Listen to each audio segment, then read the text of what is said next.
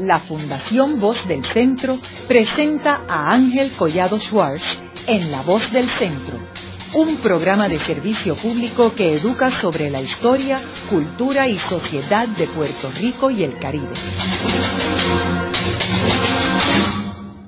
Saludos a todos. El programa de hoy está titulado Margot Arce y Compostela, un matrimonio democrático. Y hoy tenemos como nuestra invitada a la doctora Carmen Vázquez Arce, quien es profesora jubilada del Departamento de Estudios Hispánicos de la Universidad de Puerto Rico del recinto de Río Piedras y quien es hija de Margot Arce y Compostela. Carmen, me gustaría comenzar el programa proveyéndole unos antecedentes a nuestros radioescuchas sobre los inicios y los antecedentes de Margot Arce, que como sabemos es una de las principales figuras de la literatura puertorriqueña. ¿Cuándo es que nace ella y dónde nace? Bueno, mi mamá nació en Caguas. Ella es del centro de la isla, así es que viene muy bien a este programa de La Voz del Centro. Ella nace el 10 de marzo de 1904 en Caguas, sus abuelos venían de Aguas Buenas y el padre era abogado, venía de Aguadilla, Rafael Arce era un abogado prominente en Caguas aunque muerto de hambre porque le pagaban en gallinas y plátanos, así es que era un hombre muy generoso y yo creo que mi mamá aprendió esa generosidad y ese sentido de la caridad de él. Ella estudió en la, en la escuela Gautier Benítez de Cagua y en la escuela Lincoln y fue discípula de Concha Meléndez. Ahí es que ella se inicia en el gusto por la literatura y también ella escuchó un discurso en el Teatro Arcelay de Cagua a José de Diego, creo que fue en 1916, y eso pues la decidió hacer una puertorriqueña combativa y luchadora porque ella se afianzó en sus ideales de independentista y curiosamente ella no estudió literatura, inicialmente ella estudió matemáticas Así es que ella era una experta matemática. De hecho, traje un, un poema eh, muy irónico que escribe Rafael Rivera Otero sobre un profesor de matemáticas que ella tuvo en la universidad. Y ese grupo se llamaban los Cuatro Lunáticos. A ese grupo pertenecían Facundo Bueso, Enriqueta Capó, este señor Rafael Rivera Otero y Margo Arce y este señor parece que este profesor era muy terrible, pero ellos siempre salían bien. Así es que en este poema se demuestra algo que caracterizó a mi mamá y es el gusto por el estudio. Eh, ella siempre, siempre fue una estudiosa y nos dio a nosotros el ejemplo de la necesidad de estudiar y ese fue el legado que ella nos dejó, esa es la herencia. No nos dejó dinero, no nos dejó nada, pero siempre nos dijo lo que lo mejor que un padre puede hacer es darle educación a sus hijos. Carmen, ¿y cuándo es que ella inicia sus estudios superiores o universitarios?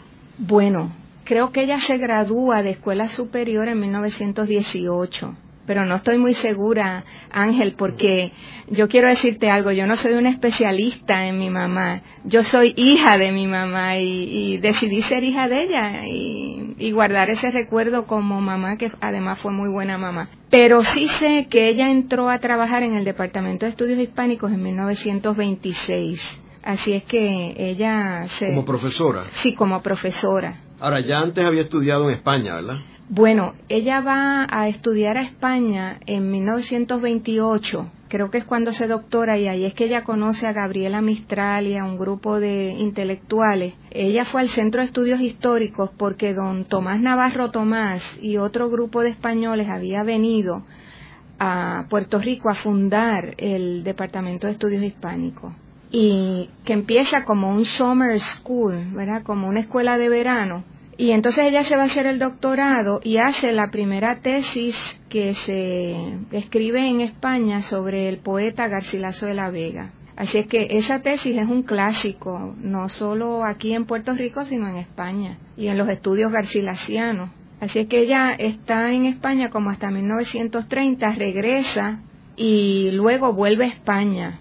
Allá ella está de secretaria de Gabriela Mistral, en eso pues estalla la guerra civil y entonces ella regresa a Puerto Rico. Y ahí se reintegra el Departamento de Estudios Hispánicos. Se reintegra el Departamento de Estudios Hispánicos. ¿Y qué clases ella dictaba en el, en el departamento? Pues mira, es bien interesante porque ella fundó muchos cursos en el departamento. Sobre todo fue de las primeras profesoras y críticas de literatura que hablaron sobre Pales Matos, por ejemplo también sobre Antonio Machado, que era un contemporáneo, si vamos a ver, ¿verdad? Este Machado muere en el 39. Así es que ya ella estaba creando cursos sobre poetas contemporáneos y exponiendo a sus estudiantes a esa nueva literatura que se estaba haciendo en ese momento.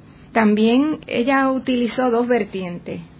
Se dedicó a la literatura española, pero también se dedicó a la literatura puertorriqueña. Así es que ella fomentó muchísimo la literatura puertorriqueña. Si tú ves los volúmenes de las obras completas que está publicando la editorial, hay dos volúmenes dedicados a literatura puertorriqueña. Digo esto porque mucha gente habla de la hispanofilia, ¿verdad? Esa, ese como ese tabú que hay ahora y ese prejuicio. Pero si se estudia bien la obra de Margot Arce, yo creo que ella fue una promotora de la literatura puertorriqueña. Y no es extraño que así sea, porque sus ideales independentistas la llevaban a una afirmación de la nacionalidad y a destacar a los baluartes puertorriqueños frente a una exposición continua de otros héroes, ¿verdad? Entre comillas, de, del país. Así es que ella eh, fue una propagandista de lo puertorriqueño. Eh, Carmen, y volviendo otra vez a su estadía en España, que tú mencionas que ella estuvo de secretaria de Gabriela Mistral, pero era cuando Gabriela Mistral estaba en el consulado, ¿o no? Sí, bueno, ella ejercía de como de ayudante de Gabriela, no sé en, en qué términos, pero sí puedo decirte que esa relación estrecha con Gabriela, dio a la luz un, libro que se llama Gabriela Mistral, Persona y Poesía. Aparte de que ella también eh, dio cursos sobre la prosa y la poesía de Gabriela Mistral. Así es que era como una secretaria personal de Gabriela, más que del consulado. Ella la acompañaba a los viajes. Por ejemplo, sé que estuvieron en Alemania eh, en esos años 30 y ella estaba horrorizada de ver los inicios del fascismo en Alemania y tuvieron una experiencia muy traumática porque eh, ella cuenta que cuando se inicia el nazismo hay un control de la población a través, por ejemplo, de altoparlante y cómo se va eh, preparando al pueblo alemán para aceptar esa dictadura que implicó el nazismo en Alemania. Así es que en ese sentido ella fue una antifascista muy temprano en su vida también. Y por eso cuando regresa a Puerto Rico se une a un grupo de puertorriqueños entre los que estaba su primo Tomás Blanco y el doctor Lavandero, que respaldaron la República Española y fueron antifascistas, crearon una liga antifascista aquí en Puerto Rico. Y en ese periodo que ella estuvo en España, ella tuvo relaciones con otras de las figuras importantes de la intelectualidad española, como Namuno. Bueno, ella fue discípula de Pedro Salinas, allá, de don Navarro Tomás, que ya lo había conocido. Conoció a Unamuno en, un, en una visita que hizo con Gabriela Mistral a don, a don Miguel. Y ella cuenta una anécdota, Gabriela le dice, don Miguel, qué bien usted se ve. Y don Miguel le contestó, y eso que no me ha visto desnudo. así es que eh, Gabriela, que parece que era un poco así seria, ¿verdad? Eh, don Miguel parece que era muy bromista. ¿Y Ortega Gasset lo conoció? Pues mira, no te sé decir, no, no sé decirte si personalmente lo, lo conoció, pero sí sé, por ejemplo, que mm, conoció a Rafael Alberti, que de hecho cuando Rafael Alberti vino a Puerto Rico vino a, a verla. Eh, el encuentro con Alberti es comiquísimo también porque cuando Alberti publica Marinero en Tierra, él se vestía de marinero y un día ella ve a este personaje caminando por la Gran Vía en Madrid y dice, ¡qué pollo! y, yo nunca había oído a mi mamá decir eh, expresiones así, ¿verdad? Así es que ella me dijo, él era guapísimo, ¿verdad? Y, ella quedó impresionada. Y entonces también hizo cursos sobre la poesía de Alberti. Así es que era, el, en Madrid de esa época era un ambiente muy interesante en términos de literario. ¿Y Machado y García Lorca? Pues mira, no creo que los haya conocido personalmente, pero sí estuvo en, conferencias y en propuestas que, eh, innovadoras que ellos hacían en la residencia de estudiantes. Porque ella, ella vivió en las residencias de, de señoritas y ahí pues conoció a muchísimas mujeres que luego se destacaron en la vida española, no solo política, sino también eh, literaria.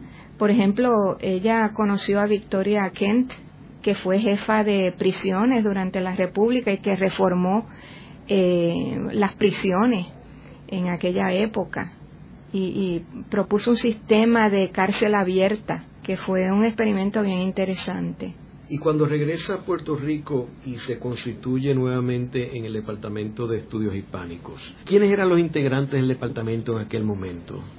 Pues mira, entre los integrantes del departamento estaban Antonio S. Pedreira, que fue director cuando ella regresa, estaba don Manolo García Díaz, Concha Meléndez, don Rubén del Rosario, que también había ido a estudiar al Centro de Estudios Históricos y había hecho estudios sobre el soneto. Era un grupo bastante pequeño, pero muy activo y muy trabajador y claro, pues don Federico de Onís, que venía también a, trabajar en el departamento. Y había muchos profesores visitantes, pero la plana puertorriqueña eran ellos fundamentalmente. Ah, y Manrique Cabrera. Y ellos fueron las personas que en realidad este grupo el que introdujo la literatura puertorriqueña para que se estudiara en la universidad, ¿verdad?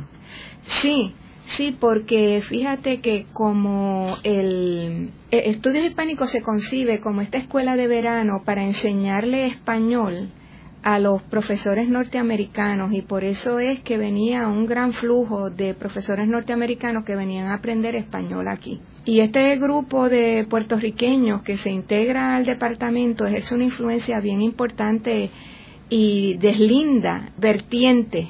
Así es que, por ejemplo, Concha exigió que se creara una vertiente de literatura hispanoamericana. Así es que en, el Departamento de Estudios Hispánicos no solo se enseñaba literatura española, sino puertorriqueña, hispanoamericana y lingüística, porque entonces don Rubén del Rosario instauró esas cuatro especialidades, ¿verdad? E, ese aspecto de las cuatro especialidades. Así es que desde muy temprano empieza a estudiarse aquí la literatura puertorriqueña para la maestría, ¿verdad? Que luego se ofreció en estudios hispánicos y que es el primer departamento en la universidad que ofrece cursos graduados. ¿Y cuándo es que conoce ella a tu papá? Pues mira, es bien interesante porque mi mamá había vivido en la residencia de señoritas en Madrid, que era en la calle Miguel Ángel, y mi papá vivía en la calle Miguel Ángel, pero nunca se conocieron en España. Se conocieron aquí cuando mi padre viene de Santo Domingo, invitado por el rector don Juan Besoto a dar unas exposiciones en Puerto Rico. Entonces en ese momento no había críticos de arte, sino que mi mamá hacía esa función en los periódicos y desde muy temprano ella escribe sobre arte porque tengo que decir que eh, ella era una mujer sabia, ella tenía muchos saberes, ¿verdad?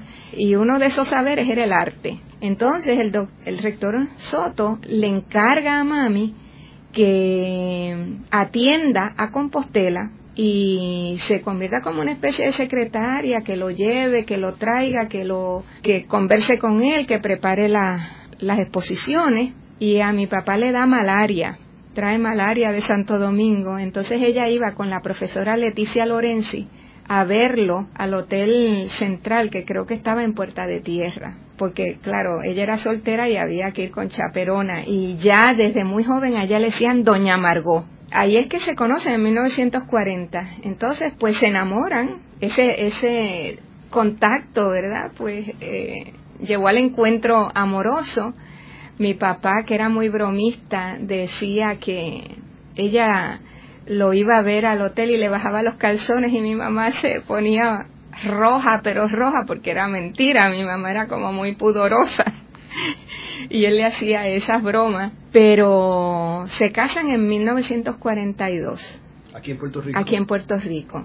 Con muchísimos problemas, el padre de la López Baralt, el licenciado José López Baralt, se convirtió en el abogado de, de ellos porque inmigración quería sacar a mi papá de Puerto Rico y no quería darle permiso de estadía y entonces pues él en el 43 tiene que regresar a Santo Domingo a que le otorguen la residencia, pero fue una batalla legal extensa, porque a pesar de estar casado ya con una ciudadana norteamericana y de tener un hijo, no querían darle el permiso de residencia. Yo pedí eh, las carpetas de mi papá porque estoy haciendo un libro sobre él y Todas las agencias norteamericanas me entregaron las carpetas menos la CIA y el FBI las entregó todas eh, tachadas. Pero yo tengo mucha información porque tengo la carpeta de la policía, de, de la división de inteligencia. Así es que suplí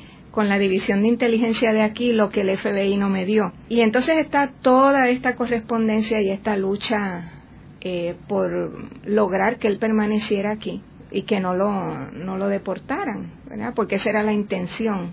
Estuvieron tratando de sacarlo de Puerto Rico hasta 1955, a pesar de que ya tenía tres hijos. Así es que él le tocó toda esa mm, el premacartismo y el macartismo. Carmen, pero vamos vamos a los antecedentes de tu papá. ¿Cuándo es que nace él?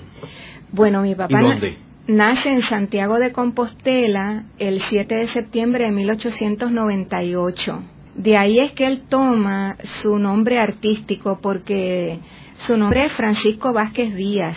Pero cuando él se va a Madrid a, buscar ventura, ¿verdad? Como escultor, había un pintor, Daniel Vázquez Díaz, y como pues eran los mismos apellidos, él decidió ponerse el nombre de su ciudad natal como seudónimo artístico. Y hace su primera exposición en la escalinata del Congreso de Diputados en 1927, el primero de enero. Y fue un golpe publicitario porque él puso un cartel que decía eh, exposición efímera. Y como la hizo al aire libre y en las escalinatas del Congreso, en, la, en carrera de San Jerónimo, la Guardia Civil lo arrestó y se llevó todas las esculturas con el escultor a la cárcel. Pero pasaba el director del Museo de Historia Natural, don Ignacio Bolívar, y lo rescató y lo fía, ¿verdad? Y entonces, pues logran que él haga su primera exposición en febrero de 1927 ya en una casa eh, de exposiciones que se llamaba la Casa Lizárraga. ¿Y él estuvo envuelto en la política en España, con la guerra civil?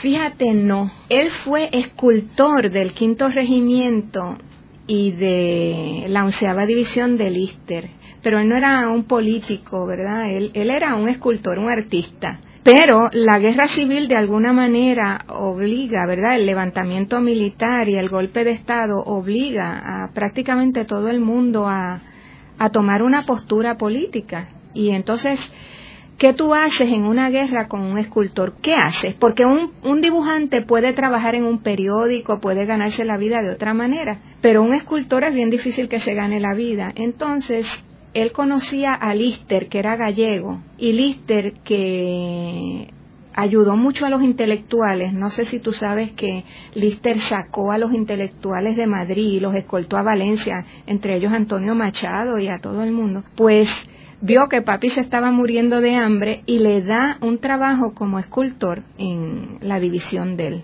Y entonces él era encargado de hacer las mascarillas de los muertos, de hacer eh, bustos de algunos militares y de algunos personajes. Por ejemplo, él hizo un busto en piedra de Rafael Alberti, precioso, que está desaparecido. Y entonces, pues sale con la división de Lister hacia el exilio en Francia, en febrero del 39. ¿Y de Francia dónde va? Bueno, en Francia él va a los campos de concentración, él está en cinco campos de concentración en Francia y logra salir luego de nueve meses en los campos. Eh, tengo que hacer una parte aquí, los alemanes no fueron los que iniciaron los campos de concentración, los iniciaron los franceses y ahí pusieron a los republicanos españoles. Él sale del campo de Agde hacia Burdeos a tomar un barco que iba a República Dominicana, en La Salle, y llega en diciembre del 39 a Santo Domingo. Luego de una breve pausa, regresamos con Ángel Collado Schwartz en La Voz del Centro.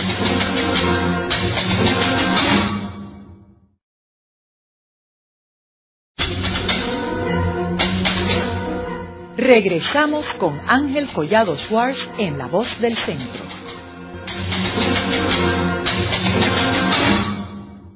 Continuamos con el programa de hoy titulado Margot Arce y Compostela, un matrimonio democrático. Hoy con nuestra invitada, la doctora Carmen Vázquez Arce, quien es la hija de Margot Arce y Compostela y es profesora jubilada del Departamento de Estudios Hispánicos de la Universidad de Puerto Rico en el recinto de Río Piedras. Carmen, estábamos hablando en el segmento anterior sobre el exilio de tu padre y cómo él viene vía Santo Domingo a Puerto Rico. Háblanos sobre en qué consistía este grupo de exilados y qué es lo que hacían ellos y, cuál era su situación cuando ellos llegan a Puerto Rico. Bueno, tengo que ir un poquito atrás. A Santo Domingo llega un grupo de exiliados en el barco que venía mi padre venían 771 exiliados. Eh, no todos eran españoles, algunos eran judíos eh, europeos huyendo del nazismo. Y en Santo Domingo se celebra en el 40 una reunión panamericana a la que asiste como observador don Juan B. Soto. En esa conferencia hubo una exposición de artistas exiliados y ahí es que don Juan B. Soto conoce a este grupo de intelectuales españoles que habían venido porque Trujillo había pedido agricultores para Santo Domingo y los exiliados españoles se apuntaron todos como agricultores porque querían salir de los campos de concentración, pero mintieron. Así es que tuvieron la suerte el grupo de artistas que el rector de la Universidad de Santo Domingo, don Julio Ortega Frier, los acogió y les dio trabajo y algunos vivienda, entre ellos a Belazanetti, a Joan Junger, a Ángel Botello Barro. Y eh, don Juan Besoto, otro rector, entonces invita a Compostela a enseñar eh, escultura y modelado en barro a la universidad. Pero claro, eso implicaba una serie de problemas porque él vino a dar unos talleres y a hacer unas exposiciones, porque en ese momento Estados Unidos había eh, establecido unas cuotas de inmigración y a los españoles les había asignado un por ciento muy bajo porque Estados Unidos no quería republicanos españoles en su suelo. Así es que los españoles que llegan aquí llegan con visa de turista. Algunos se quedan en Puerto Rico y muchos se casaron. Algunos exiliados habían venido antes durante la guerra civil, como es el caso de don Sebastián González García, que había salido eh, de España antes porque tenía otros compromisos fuera de España durante la guerra. Lo mismo había pasado con don Federico, que estaba fuera. El mismo Pedro Salinas había estado fuera dando cátedras, así es que algunos eran exiliados, pero habían venido antes del 39. En el caso de mi padre, pues él está aquí, y empieza a trabajar para extendérsele la visa, pero él nunca se hizo ciudadano norteamericano, él conservó su ciudadanía española y eso pues también implicó una serie de problemas. Claro, al aplicársele la visa, la cuota ¿verdad? de inmigración, pues querían sacarlo de Puerto Rico. Luego, pues empezó la persecución política, puesto que para el gobierno norteamericano, los republicanos españoles, todos eran comunistas, ¿verdad? Así es que mi papá pues sufrió esa persecución y, le asignaron agentes de la policía secreta en Puerto Rico que enviaban sus informes al FBI. ¿Y eso era así con los otros exilados también?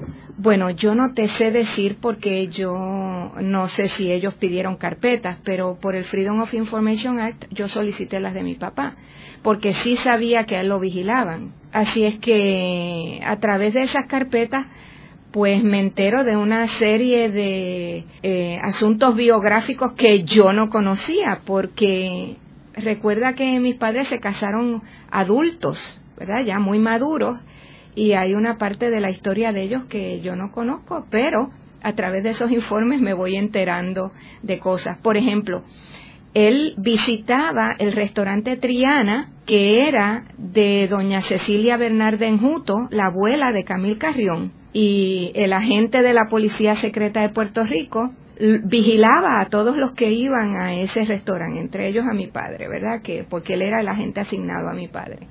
Así es que es bien curioso porque en esos informes decían, él, él no sale de su casa. Así es que una, fue una pérdida de dinero vigilarlo, porque él no, no tenía actividades políticas en Puerto Rico como extranjero, ¿verdad? Por, porque él no era ciudadano de este país ni, ni era ciudadano norteamericano y él fue muy respetuoso, ¿verdad? Eh, no intervino nunca en la política puertorriqueña. Así es que, que era absurdo, ¿verdad?, que lo vigilaran. ¿Y él se dedicaba a la escultura aquí en Puerto Rico? Sí, él se dedicó a la escultura. Después que obtiene los papeles de residencia, entra a trabajar en la universidad y trabaja en la universidad hasta 1948. Luego eh, está desempleado, pero trabaja freelance, ¿verdad? Trabaja por cuenta propia y se convierte en un house husband antes que John Lennon. Él nos cuidaba, él nos daba el biberón, nos cambiaba los pañales, nos llevaba a los médicos.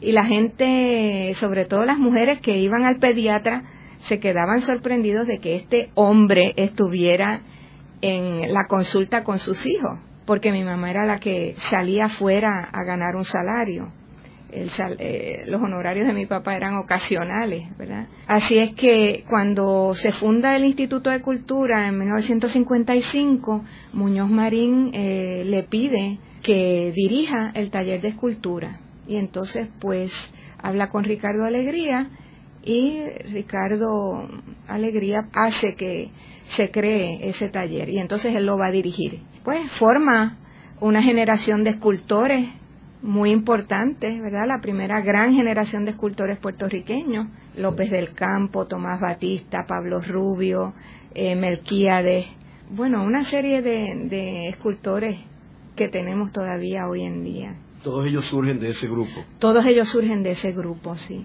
Carmen, y volviendo otra vez a, tu mamá, comentábamos de que ella, pues cuando regresa de España, ella se constituye nuevamente en el Departamento de Estudios Hispánicos y se dedica a su cátedra allí, ¿verdad? Sin embargo, eh, sabemos que ella tenía unos intereses este, con la política puertorriqueña muy arraigados a ella y que tenía una amistad con Pedro Albizu Campo. ¿Cómo surge esa amistad con don Pedro? Bueno, mi mamá era siempre, desde que conoció a José de Diego, fue independentista. Y ella creía en la defensa de la soberanía nacional y siempre luchó por esa soberanía. Ella conoce a don Pedro eh, porque don Pedro pues era también un intelectual, era, era abogado y, y aunque mi mamá no era del Partido Nacionalista, pero sí tenía una profunda amistad y admiración por él. Luego ella funda es una de las fundadoras del Partido Independentista puertorriqueño, pero siempre tuvo amistad, por ejemplo, con Juan Antonio Correger también. Y cuando don Pedro estuvo preso, pues ellos se carteaban, igual que ella se carteaba con Lolita Lebrón. Donde había independentistas, ella estaba allí.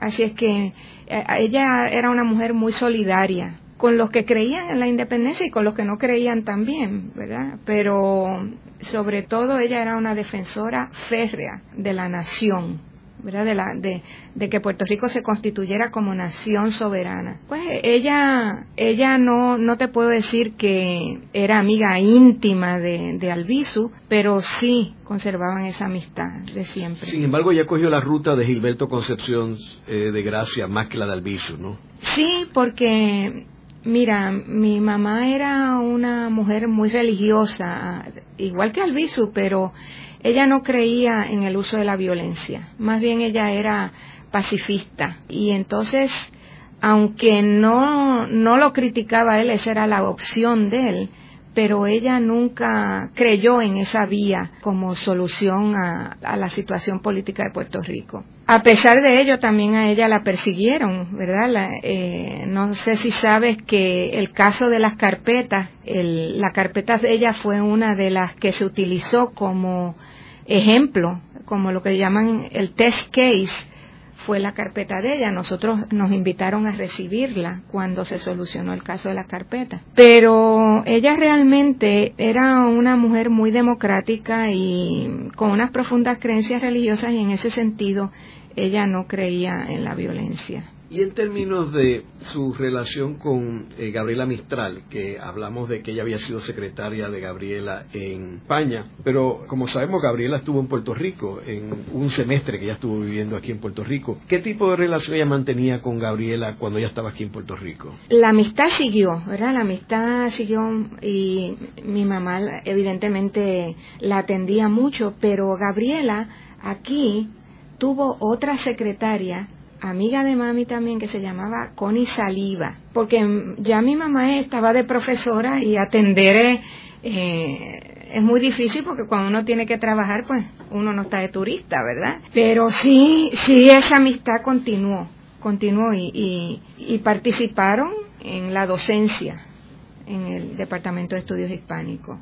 Y Gabriela, pues, le, le dedicó un hermosísimo poema a Puerto Rico eh, gracias a esa visita. Cuando vinieron otros personajes de España como Salinas, eh, Juan Ramón Jiménez, ella mantuvo relación con ellos. Bueno, en el caso de Juan Ramón, Juan Ramón era vecino nuestro en Floral Park. Así es que tanto mi mamá como mi papá, pues, visitaban continuamente a, Juan Ramón y a Zenobia. Recuerda que mi mamá, como era la especialista en literatura española, pues ella atendía a los profesores visitantes que venían y, además tenía amistad con ellos desde el exilio, ¿verdad? Porque muchos de estos intelectuales que venían también eran exiliados, puesto que ella, como te dije antes, había sido miembro de este grupo eh, que defendió la República Española. Así es que ella también ayudó a que muchos de estos intelectuales llegaran al Departamento de Estudios Hispánicos invitados por la universidad. Así es que aquí estuvo Jorge Guillén, estuvo Salinas, bueno, había también mujeres que vinieron, como Concha Sardoya, una serie de personajes que, estuvieron aquí en el Departamento de Estudios Hispánicos y que, que también contribuyó don Federico de Onís a que ellos vinieran. Y Tierno Galván, el que fue después alcalde de sí, ¿verdad? Sí, pero Tierno era de lo que llaman el exilio interior, ¿verdad? Porque es de aquellos españoles que no pudieron salir de España después del triunfo de la, del franquismo. Y Avellán también, José Luis Avellán. Sí. Es de ese grupo. Es de ese grupo. Pues mira, yo te diría que una de, las cosas que yo guardo eh, en mi corazón, ¿verdad? Del recuerdo de mis padres, es su matrimonio. Y como yo te decía, para mí fue un matrimonio que vivió la democracia en el hogar y, una, y un sentido democrático muy profundo, porque mi mamá, que era doña Margot Arce y que era esta intelectual y que todo el mundo la respetaba y la veneraba, tanto que el juez Cancio me dijo que había estado enamorado de ella toda la vida. Y yo le dije, nunca se lo dijo. Así es que ella era, estaba soltera, lo que decían aquí jamona. Y no es hasta que conoce a mi papá que se casan. Pero mi padre tenía, era un artista y, solamente tenía educación primaria hasta sexto grado. Así es que él era un, autodidacta, pero no era una persona que era, tenía la preparación intelectual de mi mamá. Y sin embargo, eso nunca impidió que ese matrimonio fuera tan afín y fuera tan respetuoso uno del otro. Por ejemplo, mi mamá era una mujer muy religiosa, ella era teóloga, los frailes dominicos iban a mi casa a pedirle consejo, el padre Martín Bernsen, que dirigía el piloto, venía a pedirle consejo, ella escribía para el piloto, ella era terciaria dominica y mi papá era ateo. Y sin embargo, había un gran respeto del uno por el otro y ninguno impuso sus creencias. Bueno, yo tengo que decir, por ejemplo, que él nunca nos pidió a nosotros que nos sintiéramos españoles. Nosotros nos criamos como puertorriqueños y nos sentimos puertorriqueños. Eh, él no, no impidió, ¿verdad? A pesar de que era un exiliado y que tenía ese desgarramiento de una patria a la que no podía volver, él nunca nos impuso su nacionalidad. Al contrario, eh, siempre respetó las creencias de mi mamá y nos hizo sentir puertorriqueños. Y cuando él viene aquí, él se integra a la vida puertorriqueña, usa las maderas puertorriqueñas, los motivos puertorriqueños. Así es que, que el matrimonio de ellos fue un matrimonio ejemplar. Yo nunca nunca los vi pelear. tenían discusiones, como todo matrimonio, pero eh, nunca hubo violencia en mi casa. Bueno, mi mamá iba, era la que traía el cheque a la casa. Y eso nunca, él nunca se sintió rebajado como se sienten algunos hombres. No, porque él sabía lo que él era y quién era. Y él se sabía, tenía una identidad propia y eso no le molestaba en absoluto.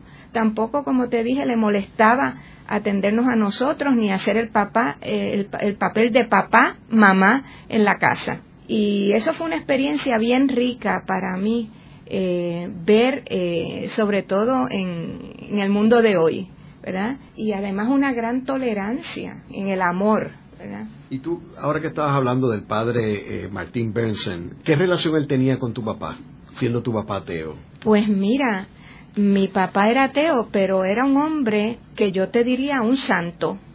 Era un hombre muy generoso, muy bueno. Su amigo íntimo era Monseñor Antulio Parrilla. Y entonces, pues él también era amigo del padre Martín y tenían eh, conversaciones muy interesantes, pero mi padre no tenía la fe religiosa que tenía mi madre. Aunque tengo que decir, por ejemplo, que la fe de ella era una fe racional ella creía desde la razón, desde un profundo convencimiento y conocimiento de la existencia de Dios. Y mi padre al revés, pues desde la razón creía que Dios no existía. Así es que, sin embargo, pues se llamaba muy bien con, con los religiosos que iban a visitar a mi mamá a pedirle consejo. Haremos una breve pausa. Pero antes, los invitamos a adquirir el libro Voces de la Cultura, con 25 entrevistas transmitidas en La Voz del Centro. Procúrelo en su librería favorita o en nuestro portal.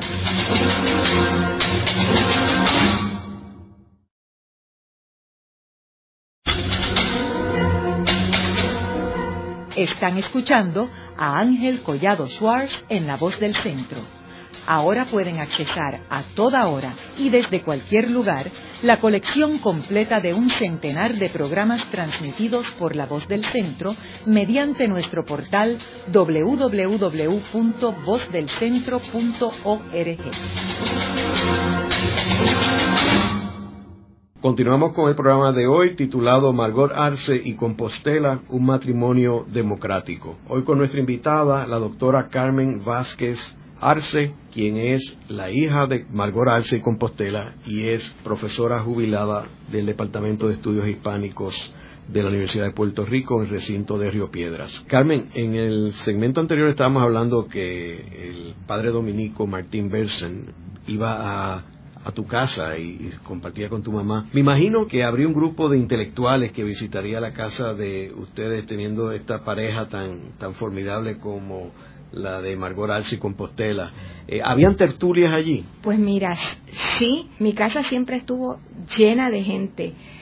Te puedo decir, por ejemplo, que Palesmato llegaba a mi casa después de una noche de bohemia y se sentaba en las escaleras al amanecer a esperar que nos levantáramos para hablar con mami y se tomaba los litros de la leche que entonces se ponían así en, en, las afueras de las casas y venía tres monjitas a repartir la leche. Recuerdo pues eh, la visita de José Emilio González, de Juan Antonio Correger, Nilita fue un personaje bien importante en nuestra familia porque era la amiga íntima de mi mamá eh, y se hablaban todos los días y entonces pues claro la serie de de curas que iban a casa a consultarle a mami. Y mami fue una de las fundadoras del Centro Universitario Católico también.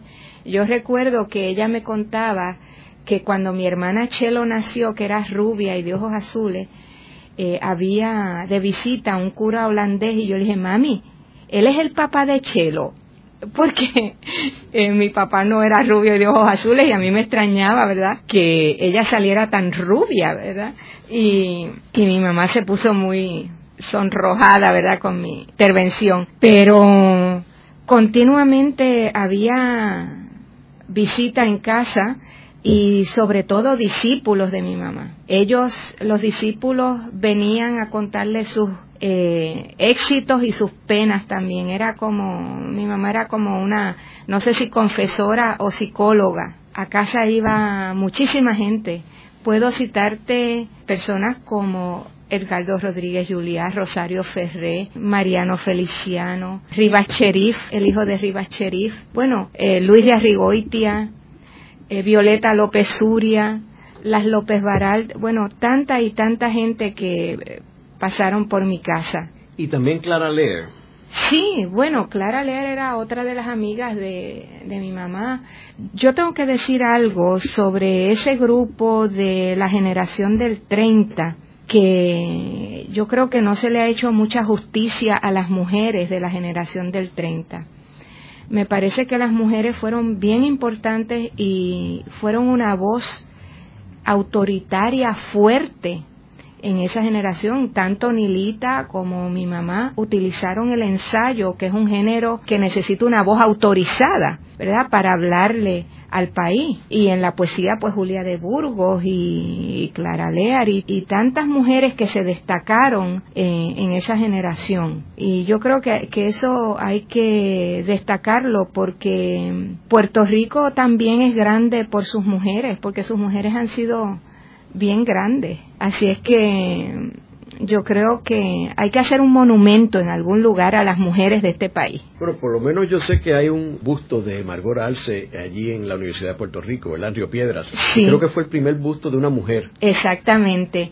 Ese busto fue parte de la donación que nosotros hicimos a la Universidad de Puerto Rico. Eh, cuando mi mamá murió, nosotros hicimos una donación condicionada de la biblioteca y los manuscritos y también pedíamos que se, se les hiciera un reconocimiento y la universidad decidió hacer un busto y colocarlo en la universidad. El busto es de Rafael López del Campo y se encuentra allí en, frente al anfiteatro Julia de Burgos, eh, a quien por cierto ella ayudó a repatriar los restos con José Emilio González para que Julia de Burgos descansara en Puerto Rico. Así es que es la primera mujer que tiene un busto en la universidad. Yo recuerdo ese busto muy bien porque días antes yo estaba con López del Campo y él lo tenía en su casa y yo vi ese busto allí. Y luego yo estuve ese día que lo develaron que don Pepe Ferrer Canales eh, quien era uno de los grandes admiradores de Margot Arce eh, dijo unas palabras allí. Sí sí él fue uno de esos discípulos que visitaba a mami y que mi padre le, le gastaba muchísimas bromas porque Ferrer era como Gandhi así bien flaco. Y entonces eh, él venía siempre con algo, porque Ferrer fue bien generoso siempre. Y entonces le traía papayas y frutas a mami y, papi, así siempre bromista, decía que se repita. Carmen, ¿y tu mamá se postuló para un puesto electivo creo que fue la década del 70 o los 80, correcto, por el Partido Independentista. Sí, yo creo que antes se había postulado también. Recuerda que la visión que se tenía entonces de lo que era un político era la de un servidor público. Uno se postulaba para servir al país porque tenía un compromiso con el país. Y los que se postulaban no recibían sueldo, no eran políticos a sueldo, como ocurre hoy en día, sino personas que seguían colaborando en sus profesiones, pero que también tenían ese compromiso de servicio y se debían al país. Y yo creo que eso es bien importante porque ha habido mucho discrimen contra los independentistas y yo mi experiencia personal en mi casa es que mi mamá era una fiel creyente de la democracia y yo creo que ella defendía abrazo partido el derecho de los pueblos y de la gente. Así es que yo creo que hay que hacerle justicia también a esos luchadores que dieron su vida por el servicio a este país. Por ejemplo, mi mamá estuvo 45 años formando discípulos y formando gente eh, que luego la han recordado a lo largo de sus vidas. Y para mí ese servicio que ella dio al pueblo de Puerto Rico a través de la universidad fue bien importante. Estuvo 45 años en el Departamento de Estudios Hispánicos. 45 años le dedicó. Y muchos de ellos dirigiendo el departamento. Muchos de ellos sí, dirigiendo el departamento. Luego de la pausa, continuamos con Ángel Collado Schwartz en La Voz del Centro.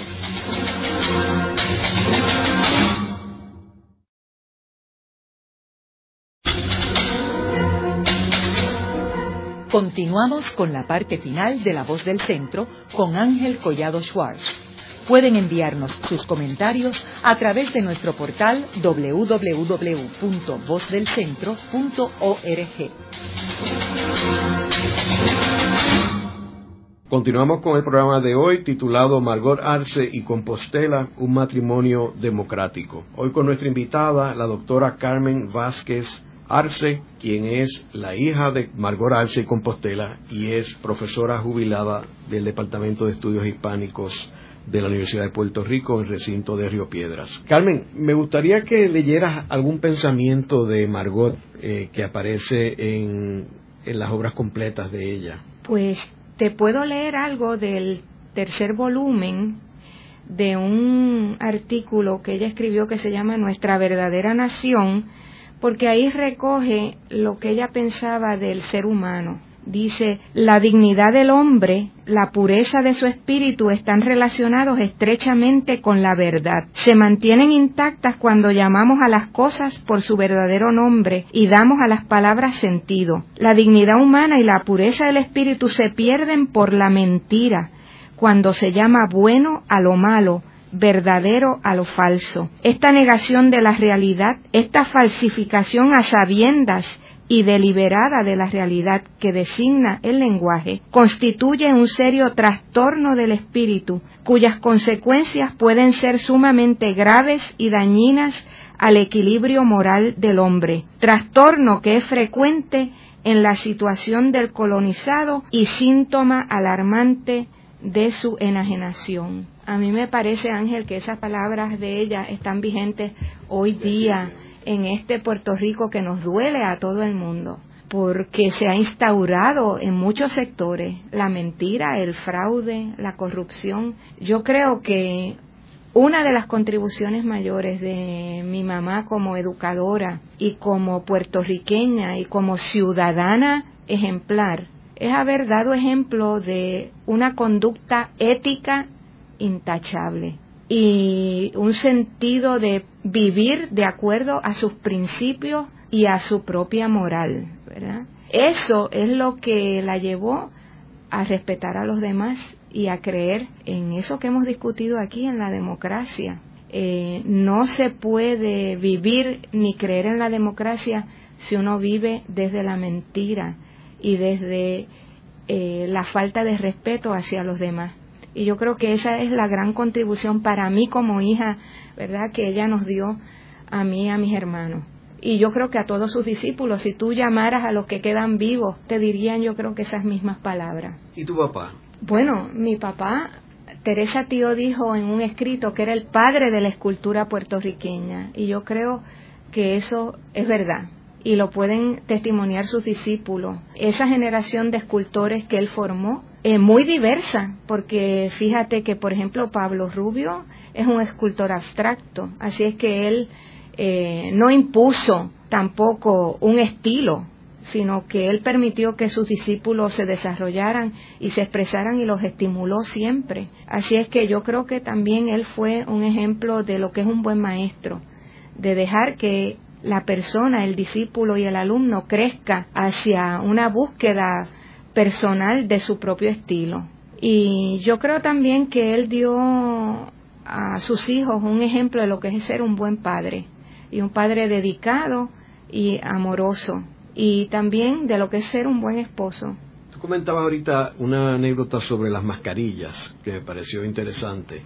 Sí, bueno, las mascarillas se hacen cuando muere alguien, eh, se fija la imagen de esa persona. Papi hizo la mascarilla de Juan Ramón Jiménez, de Luis Pales Matos, de Ramos Antonini, de Trina Padilla de Sanz, de una serie de personajes aquí en Puerto Rico. Sin embargo, tengo que decir que él se reía porque él no logró que sus discípulos aprendieran esa técnica de hacer mascarilla porque aquí hay mucho temor a tocar a los muertos. Tengo que decir que, sin embargo, cuando mi papá murió el 21 de febrero del 88, su discípulo Rafael López del Campo hizo un gesto heroico y se sobrepuso a esos temores y le hizo la mascarilla a él. Así es que yo estoy muy agradecida de ese gesto de López del Campo, porque aquí somos como muy espiritistas